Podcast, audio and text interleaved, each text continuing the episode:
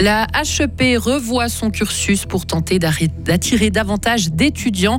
Red Bull transforme durant quelques jours une boîte de nuit en salle d'études à Fribourg et puis un concert de métal destiné aux enfants pour leur faire connaître ce style et ses codes. Météo demain très nuageux mais sec, averse l'après-midi, dégradation active dimanche et neige vers 800 mètres. Lauriane Schott, bonjour. Bonjour Greg, bonjour à toutes et à tous. La ville de Fribourg prend des mesures de protection contre les euh, chutes de pierres. Elle met à l'enquête aujourd'hui ce projet qui concernera le quartier du Carveg en basse ville de Fribourg. Une digue de protection va être aménagée entre la falaise de Lorette et les habitations situées en dessous. Le projet prévoit aussi d'installer quatre filets de protection. Les travaux devraient débuter au mois de juin et se terminer en novembre. Le lac de la Rossinière près de Montbevon a perdu la moitié de sa capacité de stockage. À cause des sédiments qui sont charriés par les rivières. Ce printemps, il sera désensablé. 50 000 tonnes de sable et de petits cailloux devront être enlevés. Selon des scientifiques de l'ONU, les barrages de Suisse ont perdu environ un quart de leur capacité de stockage depuis leur création à cause de ces sédiments. Les euh, médecins urgentistes demandent une garantie financière au canton et aux directions des hôpitaux. Un courrier leur a été envoyé alors que la situation est tendue dans le pays. Les urgences se sont débordées. L'hôpital fribourgeois traverse lui aussi les mêmes turbulences qu'ailleurs en Suisse, mais en plus, il est en pleine réorganisation. Mais pas question de dire que la situation est plus tendue dans notre canton, selon Vincent Ribordi, médecin-chef des urgences du HFR et coprésident de la Société suisse de médecine d'urgence. On pourrait peut-être même dire qu'on s'en est mieux sorti que certains cantons. Je prends pour exemple le fait que nous avons reporté très peu d'opérations euh, électives. Nous n'avons pas fermé de lits. Au contraire, il y a eu une augmentation de la capacité, il y a eu une augmentation du nombre de lits de soins intensifs. On a aussi, pendant ces deux ans de coronavirus, continué la réorganisation de l'hôpital qui faisait partie de la stratégie. Il ne faut pas comprendre ce message d'alerte comme le fait que il y aurait un canton ou un autre qui serait le parent pauvre. Concernant le canton Fribourg, on peut même dire au contraire que les autorités, la direction de l'HFR ont bien compris et soutiennent euh, déjà fortement euh, le système de santé et le service d'urgence ainsi que l'hôpital. Les médecins urgentistes suisses réclament non seulement des moyens pour financer les services hospitaliers, mais aussi des moyens de les désengorger en développant les, les alternatives à l'hôpital comme les soins à domicile et la médecine de premier recours. La Haute École pédagogique de Fribourg prend des mesures pour attirer de futurs enseignants. Et ainsi faire face à la pénurie qui touche le secteur, surtout en Suisse allemande. La HEP souhaite adapter le calendrier entre les vacances des hautes écoles et celles des écoles primaires, proposer aussi plus de flexibilité en rallongeant la durée possible des études. Delphine Étienne Tomasini, rectrice de la Haute École pédagogique de Fribourg. L'idée, c'est à la fois d'être moins attractive et pouvoir recruter des étudiants pour augmenter le nombre d'étudiants, mais aussi, je dirais, pour les étudiants actuels, c'est une réelle question. On a déjà aussi à l'heure actuelle des étudiants qui sont en train de concilier vie privée, vie professionnelle, qui concilient un art, un sport à côté.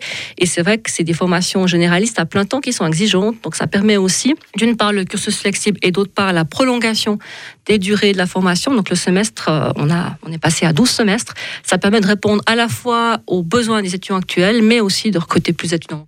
Et d'autres mesures sont en train d'être élaborées à la HEP pour rendre la formation plus flexible, comme le fait de pouvoir travailler comme enseignant pendant les études. Une boîte de nuit de Fribourg se transforme en salle d'études. Red Bull est derrière ce projet. Du 16 au 19 janvier et du 23 au 26 janvier, le Mythic Club accueillera donc des étudiants, mais pas pour faire la fête, pour réviser leurs examens. Et durant ces quelques jours, des Red Bull seront distribués gratuitement sur place. Mais est-ce que c'est vraiment une bonne chose de prendre une boisson énergisante pour tenir lors d'une journée de révision On a posé la question à Jean-Daniel Schumacher, médecin à Tavel.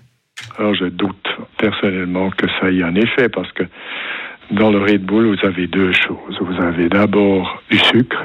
Le sucre risque de vous donner un deuxième coup de mou un moment plus tard parce qu'il fait le sucre fait monter l'insuline, l'insuline va agir et va éliminer tout le sucre du corps, aller le loger là où il devrait être et là, vous aurez tout d'un coup un hypoglycémie, là, vous vous sentirez fatigué. Une deuxième substance qui est dedans, c'est la théophiline, donc la caféine, si on veut. Et ça, ça stimule. Alors d'un côté, on vous donne un coup de fouet, puis de l'autre côté, on va ralentir. De l'autre côté, je pense pas que ce soit une très bonne idée. Je pense pas que ce soit déterminant pour la réussite d'examen.